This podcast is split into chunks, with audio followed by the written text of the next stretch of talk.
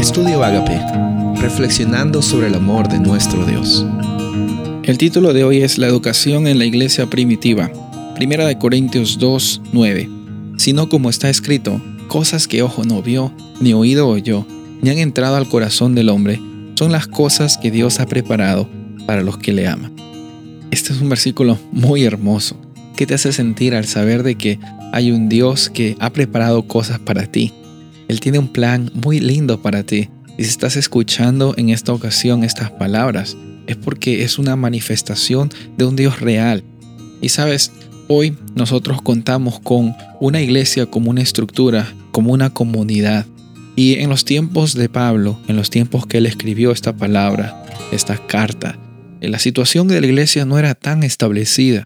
Habían personas que eran perseguidas por decir que creían en Jesús como el Hijo de Dios habían personas que tenían que trabajar duro para esparcir el mensaje de salvación, que no era muy popular, muchas veces no era muy bien recibido.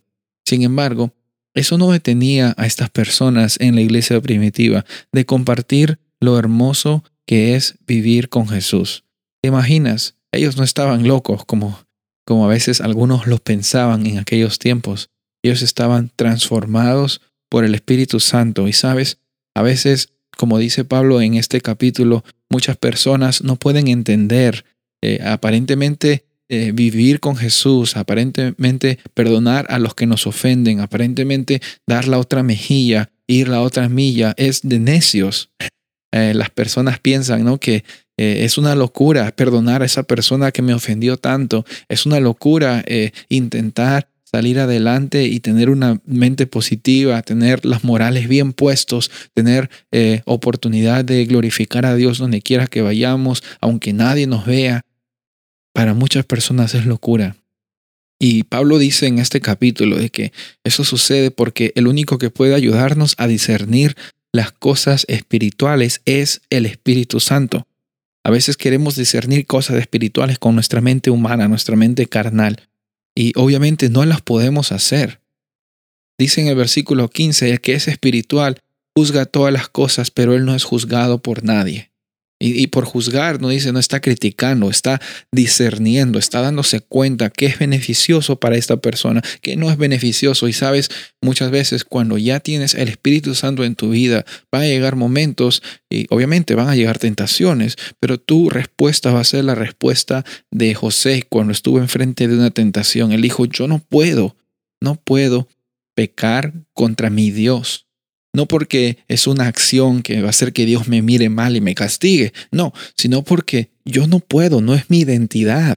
Estar alejado de Dios, no, no es quien soy, yo soy un hijo de Dios, fue lo que dijo José, y tú eres un hijo y eres una hija de Dios.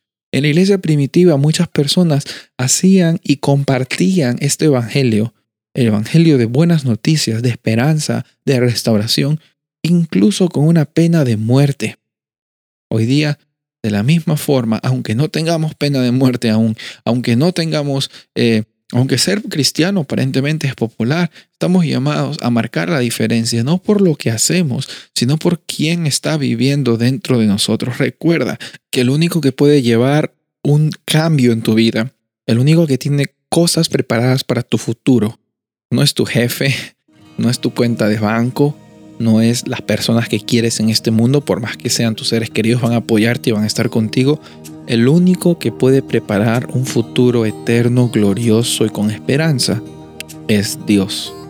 Así que en esta ocasión tenemos que poner nuestra prioridad al que nos puso en su prioridad para que tengamos esa vida nueva, que la recibimos para vivir desde hoy con libertad. Soy el pastor Rubén Casabona y deseo que tengas un día bendecido.